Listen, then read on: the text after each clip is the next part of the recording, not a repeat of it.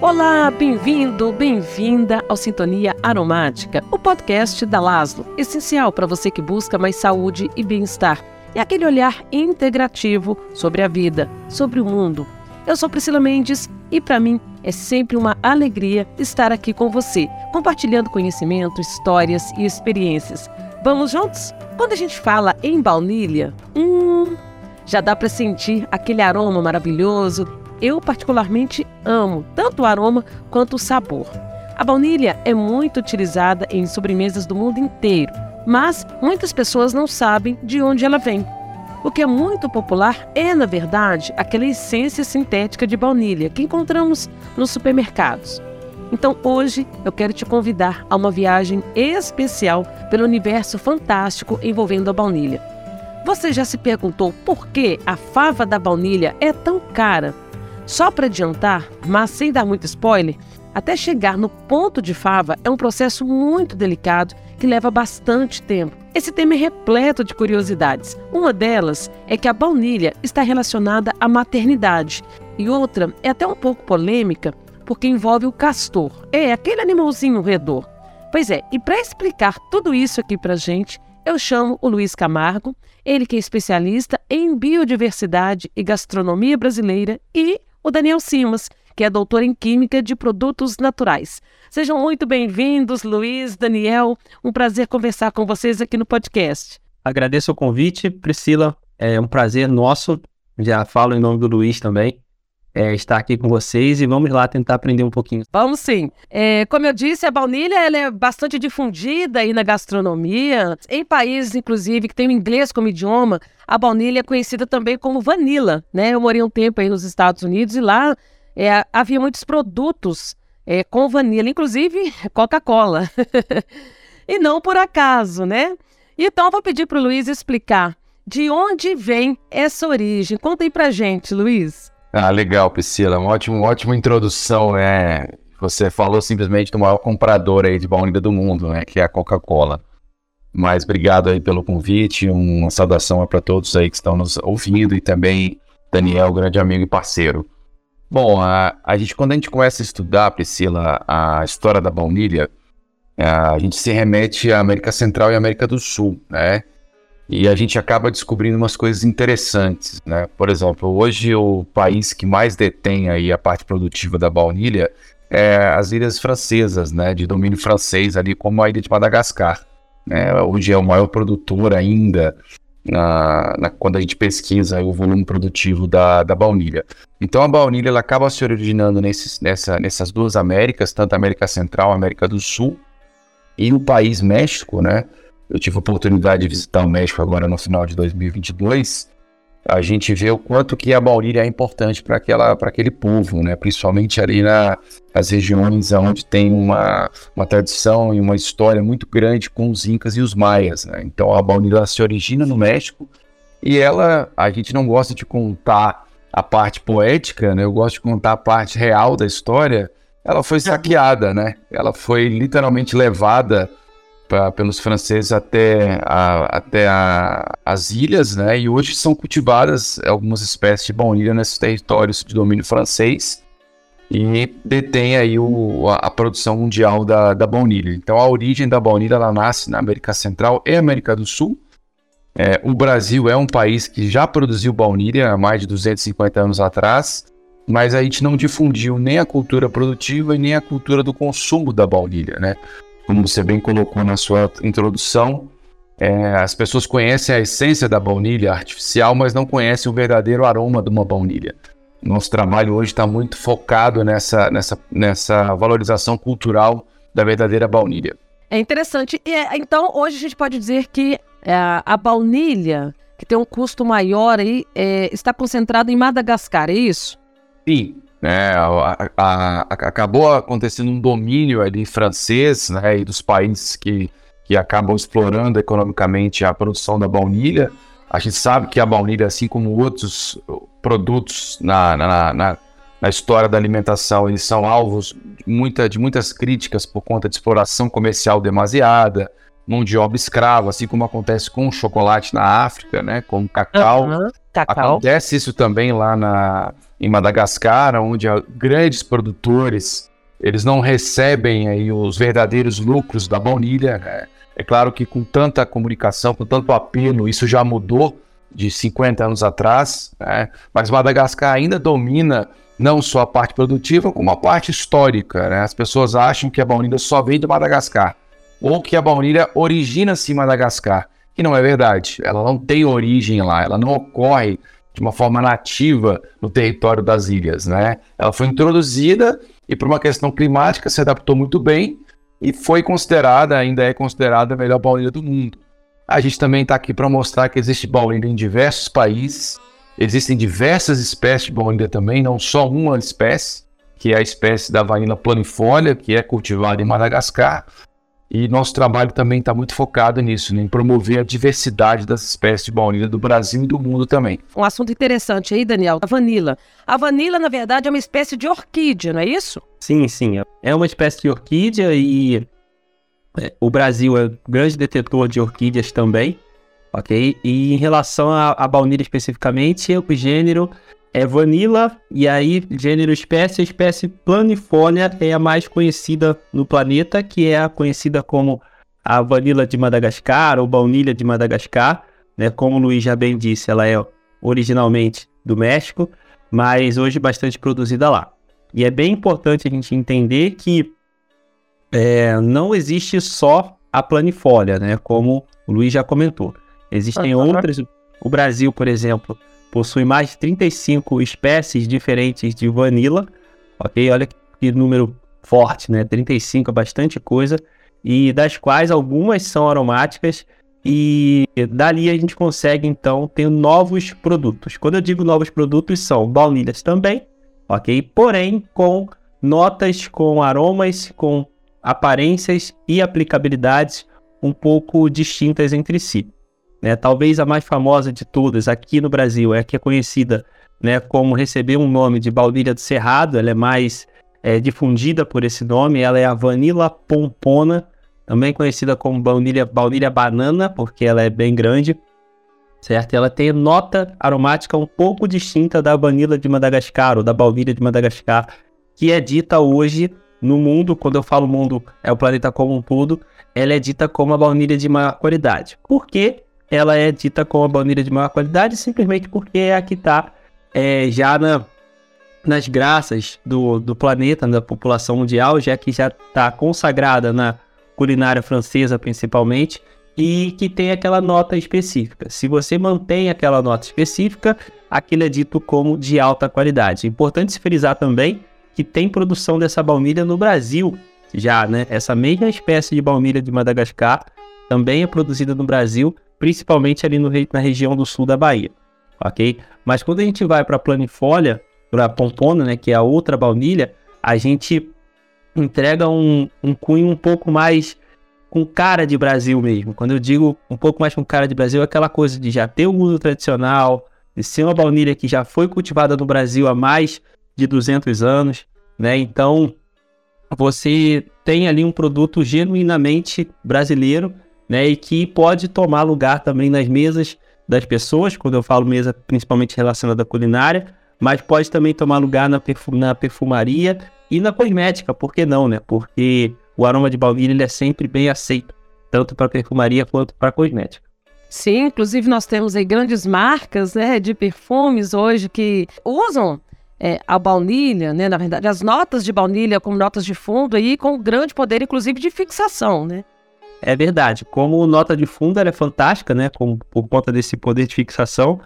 E, de novo, tanto a, a, a espécie já conhecida quanto a espécie brasileira, elas são boas como nota de fundo, interessantemente entregando aromas levemente diferentes. Então você ganha ali possibilidade de versatilidade, na verdade. Né? Você uhum. ganha versatilidade quando você quer fazer um produto, um, um perfume, seja um cosmético, seja o que for é, é bom que você ganhe um número ali de possibilidades de, de criação, né? Por que não? É, Daniel, dentro disso que você falou, então a gente pode afirmar hoje que o Brasil é, é um país assim que tem hoje competitividade nessa questão é, da produção de baunilhas em relação a outros países aí do mundo? É interessante. É, se você pensar em quantidade produzida, a resposta é não, tá? Porque na, não tem como ainda o Brasil se comparar com Madagascar e com Indonésia, principalmente, até o México produz bastante, por conta da, da questão comercial que se desenvolveu antes nesses países, principalmente em Madagascar, né? Tem uma história legal que a gente pode falar daqui a pouco, que a baunilha, o Luiz já comentou, né, que a baunilha foi levada até Madagascar, mas a princípio a produção era baixa. E por quê? Porque não se tinha ali o escalonamento da produção. E um escravo chamado Edmund Albius, ele na época tinha 12 anos, ele descobriu a forma de polinização da baunilha, né, manual, e fez com que a escala aumentasse, né? Ou seja, graças ao Edmond que se tem uma escala maior de baunilha hoje em dia. Isso começou em Madagascar e a correlação que eu faço é: se começou lá, a produção é maior lá, ainda é maior lá. O Brasil não, não tem uma produção em números grande a ponto de se comparar com Madagascar ainda. Mas em relação à diversidade, o Brasil é um hotspot de baunilha. Então é interessante se olhar que o Brasil consegue entregar qualidades diferentes de baunilha. Né? Eu estou falando de vanila planifolia, que é a mesma que está lá, o Brasil já produz. Estou falando de vanila pompona, que é a baunilha do Cerrado, o Brasil produz. A gente tem a vanila baiana, que é bem interessante, tem um aroma bem distinto do que a gente entende como baunilha, mas também tem uma aplicabilidade na área de cosmética e de perfumaria muito boa. Estou falando também de vanila é, que é um outro tipo de baunilha que tem no Brasil. A gente tem vanila cribiana. Olha aí, já, já fui para cinco tipos de baunilhas diferentes, né? E a gente precisa entender que a gente tem cada uma dessas baunilhas com aromas, com palatabilidade, com percepção delas sendo distintas pelos seres humanos. Então, em qualidade, o Brasil é competitivo sim. Agora, em quantidade, ainda não. A gente espera que o Brasil evolua e o Brasil está caminhando para isso, para que em quantidade também consiga atingir aí um, ser um, um grande player do mercado. Mas por enquanto ainda está em qualidade. Que bom, né? Porque que bom. É, qualidade é o que realmente diferencia. Até o planeta hoje pede para a gente mudar um pouco da monocultura para ter diferentes opções e tudo mais. E a baunilha é um caso desse, é um típico caso desse é, em relação à diversidade. Inclusive, eu li outro dia que parece que já tem até um banco genético, se eu não me engano, a Embrapa. Hoje já mantém algumas espécies ali, um banco genético para preservar mesmo é, algumas espécies né, da vanila e, de repente, tentar manter ainda essa produção, né? Verdade. A Embrapa é, já está atuando bem nesse mercado, já tem alguns anos né? E faz é o papel dela, né? É desenvolver essa cadeia da baunilha. Ela, como órgão ligado ao governo, tem essa, essa entre aspas, obrigação, não é, não é obrigação, mas essa atribuição. E, de fato, eles possuem sim um banco de germoplasma de baunilha. É interessante porque é bom se ter esse banco, esse banco de germoplasma. Ele é o banco público, né? É um banco que está sob posse do, da Embrapa, mas ele, a princípio, ele é público. Mas eu acho que é importante a gente citar também que a gente tem alguns, alguns players, digamos, independentes no Brasil. Algumas pessoas que são apaixonadas por baunilha, principalmente são orquidófilos, né? Apaixonadas por orquídeas e que possuem também uma coleção interessante, né? Claro que esse, essas pessoas elas estão entre aspas mais escondidas porque não estão na mídia como a Embrapa, mas existem outras, outros bancos de germoplasma também no Brasil interessantes que são bancos particulares. Simplesmente são orquidófilos que gostam de baunilha e que juntam lá sob sua posse o que eles conseguem é, obter de espécies diferentes de baunilha. Isso é interessante também porque descentraliza, né? Você tem diferentes é, pessoas ali que conseguem, digamos, preservar e, e ter um, uma escicata ali, um, um, um espécime né, daquela planta e que se porventura lá na frente necessário for por questões de pressão ambiental, sei lá, é, possibilidade de extinção e coisa desse tipo, tem alguém ali que cuida com carinho e que pode trazer essa planta de novo ao, ao cenário da biodiversidade. Né? Mas é sim, é bom ter um banco de armoplasma, a Embrapa de fato tem um, é, que, que eles consigam aumentar, eu acho que é interessante isso. Mas também é importante citar que tem pessoas que atuam, digamos, é, de forma independente que também tá, possuem seu banco de germoplasma e que precisam ser valorizadas também, né? E por isso que eu trouxe à tona eles. Com certeza, com certeza, Daniel. Agora, é, eu queria perguntar para o Luiz. É, eu acho que é uma dúvida que creio que seja de muita gente aí também. É por que o preço da fava da baunilha é tão cara, né? É considerado muito caro e é tão valorizada né, na gastronomia, para além das notas, do sabor que ela oferece. Legal, excelente pergunta, né? Vira e mexe, a gente fala muito sobre esse, esse tema, eu acho que ainda vai ser muitos, muitos anos discutido ainda. É, é interessante a gente falar que tem algumas características que tornam a baunilha um produto sofisticado, um produto nobre e, consequentemente, um produto caro. A começar da própria história, né? Existe uma história, como nós já falamos, poética muito bonita, que ela foi levada até Madagascar. É, um escravo aprendeu a polinizar a baunilha manualmente, é uma planta, né? Ela, ela, é um fruto de uma planta, uma inflorescência de uma, de uma planta, né? Uma, uma orquídea, como o Daniel bem comentou. E ela tem um, ciclo produtivo muito lento. Né? Se você for produzir baunilha, nós também fazemos, é, somos procurados por pessoas, por empresários, empreendedores né? que querem aprender a, a cultivar a baunilha. E a gente fala, você tem que ter um pouco de paciência, porque você vai precisar de pelo menos entre 5 a 7 anos para você conseguir fazer a sua primeira colheita. Né? Então, nossa, é, é muito tempo. É muito tempo, né? E não significa que essa sua primeira colheita ela vai ser volumosa ou você vai ter a qualidade que você procura, né? Porque vamos lá falar de tempo. Uma planta, ela pode sim, você faz uma muda, né, de 40 centímetros da, da, da orquídea, né?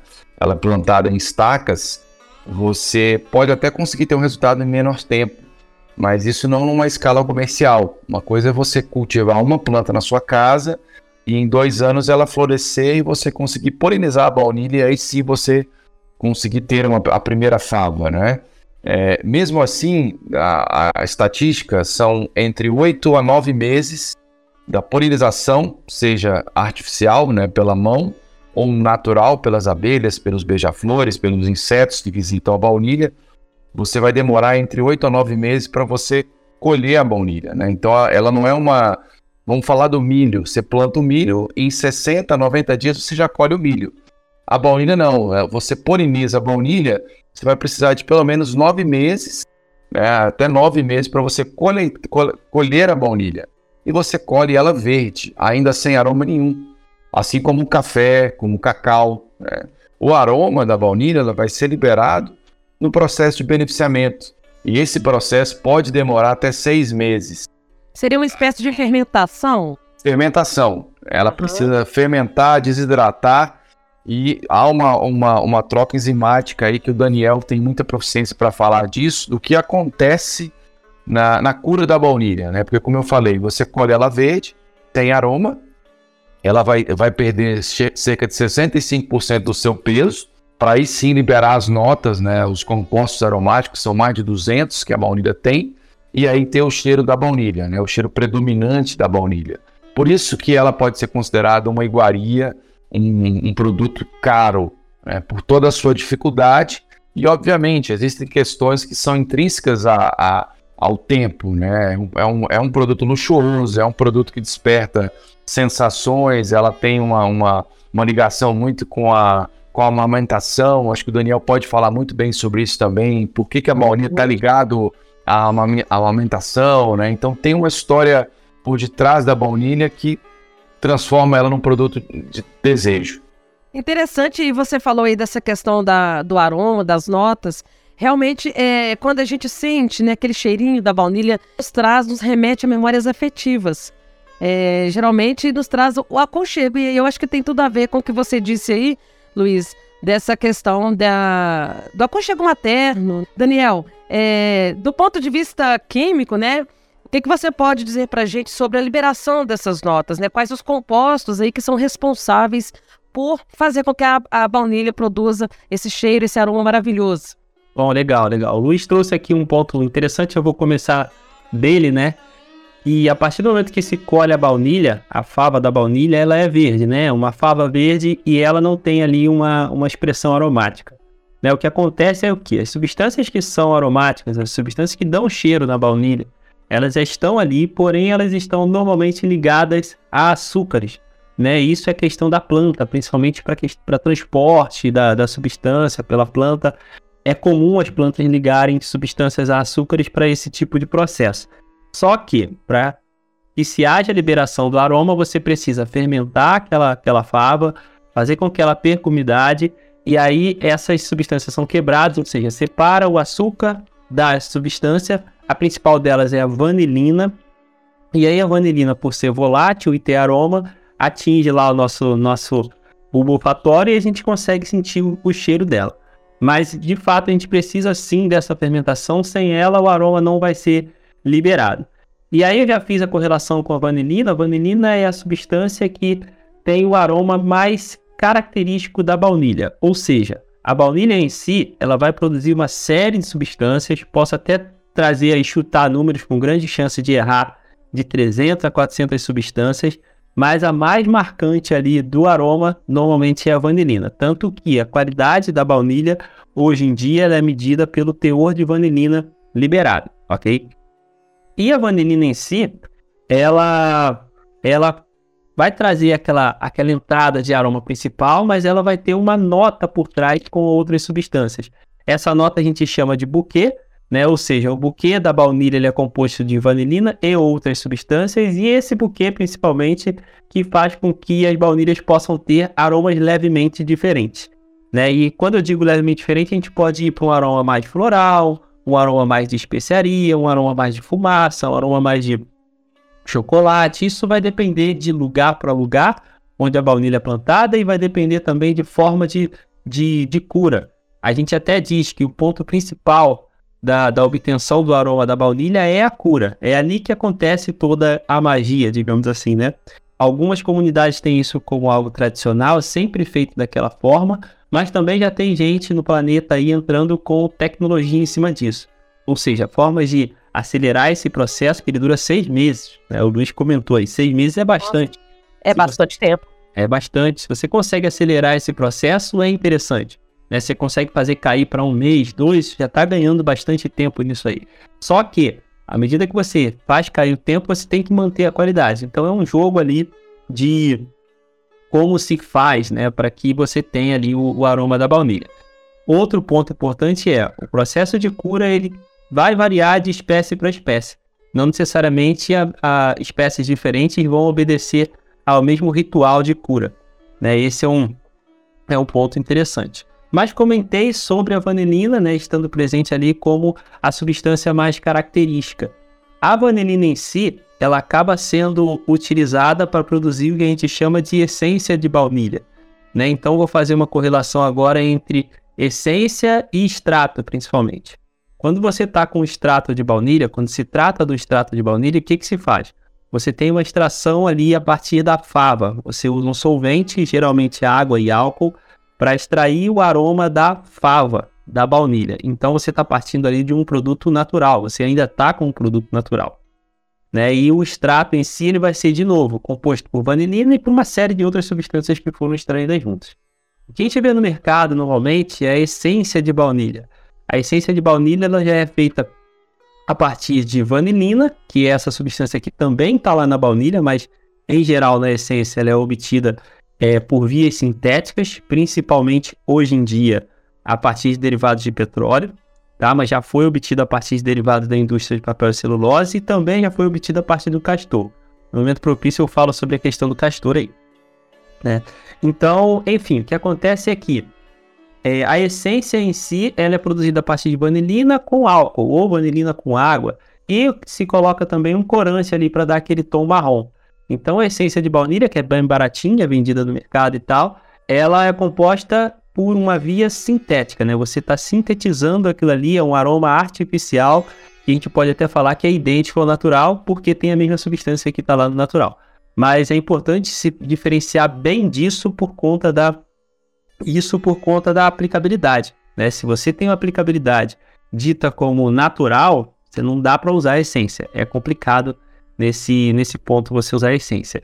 Né? E o outro, a outra questão é, por que, que se usa tanto o aroma da baunilha? Né? Hoje, o aroma da baunilha ele é dito como o aroma preferido da humanidade, né? Ou seja, o aroma mais apreciado na humanidade, né? A, depois dele vem o aroma de lavanda, que também é bem, bem, bem interessante, bem. Sim, a lavanda, inclusive, é uma, um coringa, né? Tanto na aromaterapia quanto também até na culinária, principalmente a culinária francesa. Utiliza-se muito aí pratos, né? Com aromatização é, do óleo de lavanda. Isso, é verdade, total, total. E a lavanda tem um, um cunho mais de óleo essencial em si, né? A baunilha é mais pro lado de extrato. Óleo essencial de baunilha é um pouco complicado, é mais extrato em si. Né? E aí, enfim, a, por que, que a baunilha, então, é o aroma preferido da humanidade? Que que, qual é a correlação que se faz? Aí eu volto na sua pergunta lá atrás.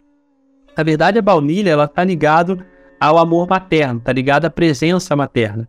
Né? O que acontece é que a baunilha tem um aroma parecido com o aroma do leite materno, ali tem algo que, que lembra. Né? E aí faz com que crie esse afeto, essa ligação entre cheiro de baunilha e presença materna. E isso, claro, isso é uma, é uma, é uma, uma guerra impossível de se ganhar, né? A questão do, da presença materna ali. Então, essa correlação de se você tem cheiro de baunilha, você lembra da sua mãe, ou você, é, enfim, correlaciona com aquele momento de segurança, de bem-estar, de acolhimento, né? Que é o que normalmente uma, uma mãe traz para uma pessoa. E isso faz com que inconscientemente você passe a gostar daquele cheiro. Tem até uma curiosidade, né, que é, se diz que pessoas que não gostam do aroma, do aroma de baunilha é porque provavelmente teve problema com a mãe. Olha que correlação in, in, interessante, né? Porque Muito é interessante. É totalmente ligado a isso. Inclusive, existem alguns indícios de que isso acontece porque o aroma de baunilha faz com que se libere ocitocina no organismo, né? E a ocitocina é conhecida como o hormônio do amor verdadeiro e que traz para o organismo em si aquela sensação de porto seguro, de bem-estar, de segurança, de estou onde eu queria estar e aqui eu estou seguro, né? aqui eu estou bem. Então a baunilha tem totalmente essa, entre aspas, ligação com isso, né? E inclusive a, a baunilha em si, mais um, um outro ponto interessante, que a baunilha em si já tem sido usada na aromaterapia para tratar determinados males ou determinadas situações desse tipo né, de ausência de mãe, por exemplo, Sim, ou uhum. de levar cal calmaria, levar paz, levar segurança é, para determinadas pessoas que precisam daquele, daquela, daquela calma, daquela paz naquele momento. E aí, se você juntar com lavanda, ferrou, né? Você tem duas, repente, é. calmantes ali, ansiolíticos, algo desse tipo ali, que podem ajudar muito as pessoas. É, até abrindo aí um parêntese no que você está trazendo, Daniel, é, porque as pessoas né, costumam perguntar, e quem, quem é adepto à aromaterapia, né, já deve ter pesquisado sobre o óleo da baunilha, que como você disse, né, é um caso à parte, porque é muito raro, né, e portanto também muito caro, tem inúmeras propriedades, é muito valorizado, tanto pela forma de extração, de obtenção desse óleo aí, também como pelas propriedades, né, é, contra o estresse, ansiedade, insônia, compulsão contra doces também, para quem não sabe, né? Então veja, é um universo né, magnífico proporcionado pelo mundo da baunilha ou da vanila. é curioso que essa briga entre baunilha e vanila, né, o nome, em português a gente acaba preferindo chamar de baunilha, mas o resto do mundo praticamente todo chama de vanila. Sim. Né? E, e aí, enfim, é mais comum, inclusive, pelo menos nós, é, entre a gente, quando eu estou conversando com o Luiz, com outras pessoas do nosso time, a gente chama mais de vanila do que de baunilha né? Porque é assim no mundo inteiro. Mas, enfim, a gente é. aceita é. essa briga de, de nó. Bom, é, daqui a pouquinho, Daniel, eu vou pedir para você contar essa curiosidade que você disse relacionada aí à questão mesmo da, da extração, da obtenção da baunilha, né? Dessas notas de baunilha.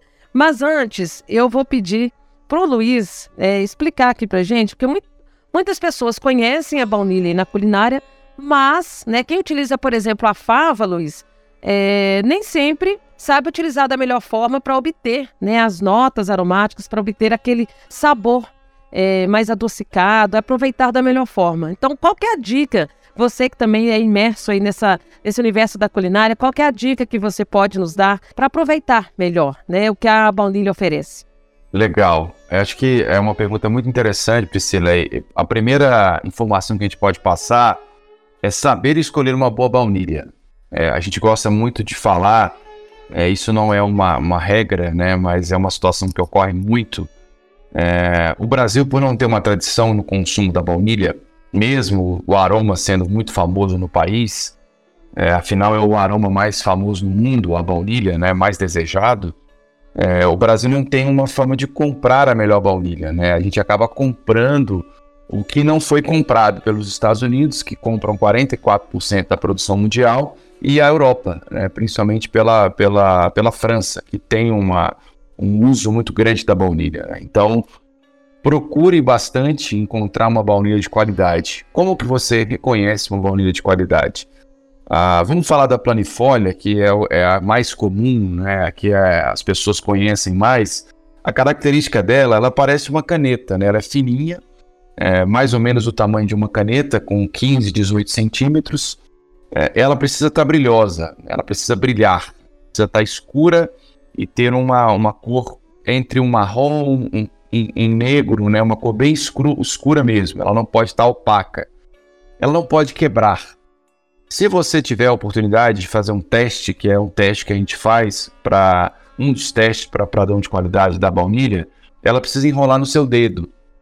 Né? Então ela, ela, ela tem que estar tá maleável. Né? Por quê? Como eu falei na, já na, na, na resposta anterior, você tem aí perda de 65% de umidade da baunilha.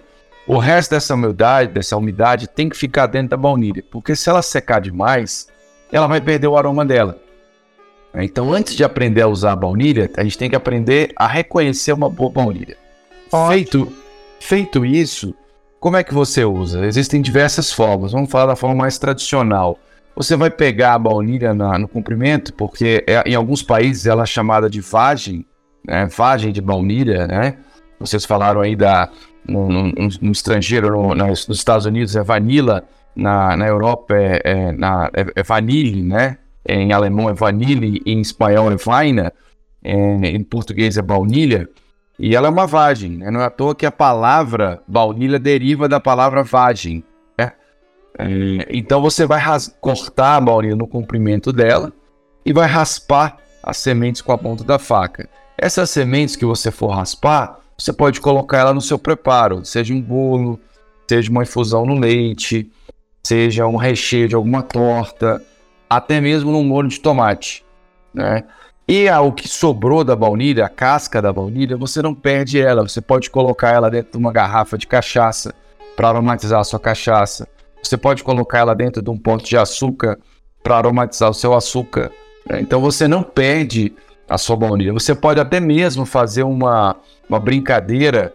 Você pode comprar aí um cereal e um um, uma solução de perfume e colocar uma, essa, essa baunilha que você já raspou a semente, colocar dentro, dentro dela e fazer um aromatizador de ambientes aí mais gourmet, né? Sem, tanta, sem tantos processos, mas de uma forma mais caseira. Tudo isso para você não perder a sua baunilha. Interessante. E hoje a gente vê, né, diversos pratos, principalmente, como a gente, você já citou, as sobremesas, vários doces, cremes então, assim, é um sabor diferenciado, né? Que traz essa grande paixão, desperta esse grande interesse, né? É, do mundo inteiro, posso dizer aqui do planeta, é, por esse sabor, né? Tão marcante da baunilha. Sim, sim. Se você me permite um, um paralelo, um parênteses, às vezes as pessoas falam que não gostam da baunilha, né? Mas elas com certeza consomem alimentos e usam produtos que têm a baunilha na, na composição, né? Esses dias mesmos eu, eu comprei um, um doce de leite é, bem escuro, que eu gosto daquele doce de leite bem escuro, né? E o que, que tinha no doce de leite? Baunilha. Olha só. Não era um doce de leite com baunilha, né? Que dá, eu, já, eu, já, eu mesmo já fiz um doce de leite com baunilha, né? Esse era um doce de leite comum, mas tinha lá na, na nos ingredientes baunilha.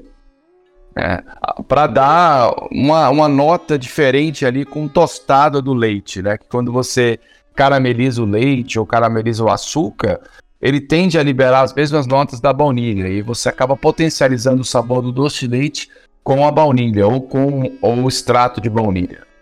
Então as pessoas acham que não gostam da baunilha, mas elas acabam consumindo produtos que têm baunilha que elas nem sabem, como a própria Coca-Cola, como você falou. Nos Estados Unidos é muito comum nas prateleiras, né, dos supermercados. É, a gente vê, é muito comum a, a Coca-Cola, né, com sabor vanila. Na verdade, muitos produtos alimentícios trazem esse sabor da baunilha lá. Então, a gente comentou isso aqui mais no início do podcast. É uma cultura forte, assim, nos Estados Unidos, trazerem produtos com o sabor, com o aroma de baunilha. É, Daniel, eu queria agora que você é, trouxesse para gente aí a curiosidade, né, a respeito do castor, da, da questão da extração aí da, da baunilha, né? Então, fiquei curiosa e queria que você contasse aí pra gente. Ah, legal, legal. Essa história do castor é bem curiosa e, de certa forma, alguns pontos engraçados, mas no fim das contas não é uma boa história em si por conta do problema de você usar animais para obtenção de aromas. O que acontece, né? É, a partir da baunilha, se você quer um líquido ali que tem aquele aroma para você colocar em determinados alimentos, fragrâncias, perfumes, o que for, né? Ou você parte para o extrato, né? Comentei agora há pouco, onde você extrai a partir da própria fava, né? O extrato ele é, é uma alternativa de bom custo-benefício para você ter o aroma da baunilha melhor do que a própria fava em si. A fava em si é legal ter, mas o extrato tem um custo-benefício um pouco melhor. O outro caminho é a essência feita a partir de derivados do petróleo, né? Que aí você está levando para um lado sintético, que não é bem interessante, mas a, a indústria se utilizou há um tempo atrás de obtenção do aroma do baunilha a partir do castório.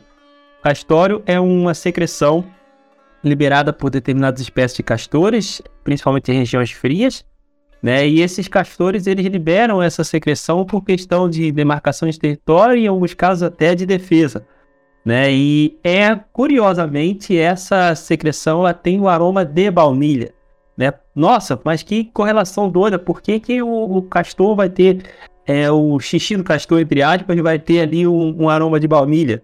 Faz é. sentido. É, faz sentido porque a o castor ele se alimenta de folhas e de plantas e tudo mais, né? E essas plantas são ricas em substâncias fenólicas e a partir ali da digestão, né, essa digestão vai quebrando essas substâncias fenólicas e pode chegar em substâncias que são é, bem parecidas com as substâncias que estão lá na baunilha, né? Que por acaso também são plantas derivadas de fenólicos. Isso é interessante porque faz uma correlação lá com a área de cosmético, com a área de de saúde e tudo mais, que os fenólicos normalmente combatem radicais livres. Né? Inclusive, se tem essa, essa aplicabilidade, essa, essa atividade para baunilha também, né? Uma, um produto que tem atividade antioxidante e combate lá os radicais livres. Mas enfim, voltando aqui à, à história, é, faz sentido que essa secreção tenha substâncias parecidas com as substâncias da baunilha, porque o castor se alimenta de plantas e a partir dessa digestão vai gerar essas substâncias lá aromáticas também. Né? E aí a indústria se, se valeu disso por um tempo, durante alguns anos. É, alguns produtos de, a industrial eles eram aromatizados por secreção de castor, de novo aromatizados por castório. Né? Isso durou algum tempo e lá para o final do século passado meio que foi sendo diminuído, descontinuada essa produção, porque você precisava criar o castor ou pegar o castor silvestre, você precisava é, anestesiar o castor, fazer com que essa glândula fosse retirada. A região não é uma região muito, digamos, higiênica, né? Que é uma região ali entre o ânus e a genitália do castor. É, com certeza. E eu imagino até o que, que não ia junto. exatamente, exatamente. E, e aí, enfim, essa higiene era um pouco complicada, você manter ali a segurança alimentar daquilo é um pouco difícil. Além disso, talvez mais importante do que a questão da segurança alimentar é a questão do, entre aspas, maltrato ao animal, né? Porque o animal precisava ficar numa posição ali ruim e, enfim, produto derivado de animal ali não cabia muito bem. E aos poucos essa, essa produção foi sendo descontinuada, diz, não só descontinuada, mas é, foi se tirou o entusiasmo daquilo ali. Nossa, não tá legal isso. É bom. Né? E aí foi diminuindo por si só aos poucos, até que houve uma lei que, que proibiu, digamos assim, essa extração. Né? E aí hoje em dia, é, digamos que não se tem produto no mercado com esse, com esse tipo de aromatização a partir do castor, a partir do castório especificamente, que é essa, essa, essa secreção advinda do castor. Daí para frente, o que se passou a usar foi aquilo que eu trouxe no início. ou você usa extrato de baunilha, se você quer um cunho mais natural para o seu produto, ou você usa a essência de baunilha, se você não tem essa preocupação de ter algo natural e que você tem, e você tem um cheiro próximo ali. Importante diferenciar que a essência de baunilha não tem o mesmo cheiro do extrato de baunilha. É parecido, mas está longe, digamos assim, de ser igual. Principalmente porque o extrato de baunilha tem uma série de substâncias compondo aquele aroma e a essência de baunilha normalmente se tem apenas vanilina sendo utilizada ali para dar aquele, aquela sensação. Você contou essa história do castor aí e, e pelo menos eu penso que graças a Deus evoluímos. Hoje, é, até por uma questão mesmo de, de consciência ambiental, de respeito aos animais, né? Hoje isso está muito forte e ainda bem por isso. É, então nós temos aí diversas ONGs, diversos grupos, né, em defesa dos animais e que hoje, inclusive, são bastante críticos e que fiscalizam até mesmo grandes marcas aí com o que a gente chama de cruelty free, né, que são produtos são testados em animais ou que trazem de alguma forma algum tipo é, de sofrimento, né, considerado sofrimento para os animais. Então, é, a gente viu, né, que tem diversas formas aí hoje, ainda bem, estamos evoluindo, né? Então, mas é bastante curioso isso que você trouxe. Então faz parte, né, da história e de, é, é, interessante a gente saber esse caminho todo, né? A gente está chegando aqui ao fim do nosso bate-papo. Eu queria que vocês deixassem aí o contato de vocês. É, vocês desenvolvem trabalhos juntos, não é isso? Claro, sim, sim. A gente tem, a gente tem algumas iniciativas no, no mercado da baunilha, né? Justamente para mostrar o quanto que é importante esse produto para o Brasil e para o mundo. A gente tem a Escola da Baunilha, né, que você pode encontrar no Instagram com esse arroba, arroba Escola da Baunilha.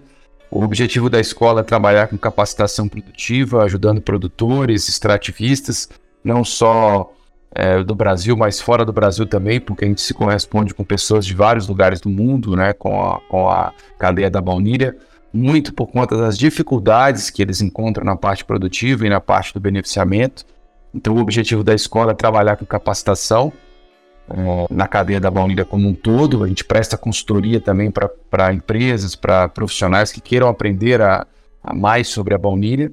E também a gente tem a nossa empresa que é a Bauni.co, né, que tem esse arroba também no Instagram, bauni.co, que as pessoas podem encontrar os produtos que a gente beneficia né, da, de baunilha. É, uma gama de produtos está, está para ser desenvolvida nesse ano de 2023, justamente para agregar mais valor à baunilha para a gente mostrar que a baunilha não é somente extrato ou fava, existem vários produtos que podem ser produzidos com a baunilha, né? E as pessoas podem nos procurar para poder adquirir esses produtos. Nosso foco é trabalhar com uma cadeia sustentável da baunilha, justamente por conta da exploração comercial que acontece dos produtores. Então, para isso, a gente tem nosso próprio viveiro. A gente tem um viveiro que produz nossa, nossa baunilha aqui no Cerrado Brasileiro, na cidade de Teresina do Goiás, próximo a Chapada dos Veadeiros. Temos também um viveiro agora na Bahia, é, produzindo baunilha também na Bahia. E também somos procurados por outros produtores que não têm condição de escoar a sua produção, porque não conseguem se relacionar com o mercado. E a gente faz um trabalho corpo a corpo com esses produtores. Então, para quem quiser, tiver interesse, basta acessar as redes sociais e nos contactar. Muito legal, parabéns por esse trabalho que vocês desenvolvem. E diga-se de passagem, a gente falou aqui da importância na gastronomia, nós falamos aqui de todo esse contexto histórico, mas é também muito importante na sustentabilidade econômica, né? Eu acho que é o aporte de grandes de pequenos e grandes produtores aí. Claro, né? A gente está falando também de sustentabilidade no sentido ambiental, da preservação de espécies. Então, é, é um produto de grande importância, né? Sem sombra de dúvida, Priscila. Com certeza, ela está li literalmente ligada com a biodiversidade brasileira. É isso, gente. Eu quero agradecer a vocês, tá? Pela presença aqui no Sintonia Aromática. É, informações muito valiosas aqui para todos os que acompanham o podcast aqui da Laslo. É, gostaria de deixar o convite aberto aí para uma próxima oportunidade. Então, fica aqui a minha gratidão a você, Luiz, a você, Daniel, ah, obrigado aí, Priscila. Obrigado pela oportunidade. Que estamos abertos para outros projetos, outras parcerias, com certeza. É, a baunilha ocupa o nosso dia a dia e conta com a gente aí para o que vocês precisarem. Muito obrigado pela oportunidade. Um grande abraço aí para o Daniel também. Eu que agradeço, Priscila. É, uma honra para a gente poder estar tá aqui falando sobre o que a gente faz, o que a gente gosta e também levando um pouco da biodiversidade brasileira para os ouvidos né, do, do pessoal e é bom que a gente consegue difundir e ao mesmo tempo ensinar, aprender, trocar ideias e seguir aí com, com o que pode ser de melhor aí para o nosso, nosso Brasil. Com certeza. Um abraço para vocês. Um abraço, tchau, tchau. Esses foram Daniel Simas e Luiz Camargo. Falamos sobre o fantástico mundo da baunilha. Quanto aprendizado aqui hoje, viu? Espero que você tenha gostado e se você conhece alguém que possa se interessar pelo assunto, compartilhe. Lembrando que você ouve o Sintonia Aromática nas principais plataformas como Spotify, Deezer, Amazon Music e também no Google Podcast. E se você deseja conhecer mais da Laszlo e de toda a linha de produtos que ela oferece, além de ter acesso a dicas, promoções, basta seguir no Instagram e no Facebook. O perfil é laslo.oficial. Eu fico por aqui, agradeço pela companhia, deixo com você um beijo e aquele abraço aromático.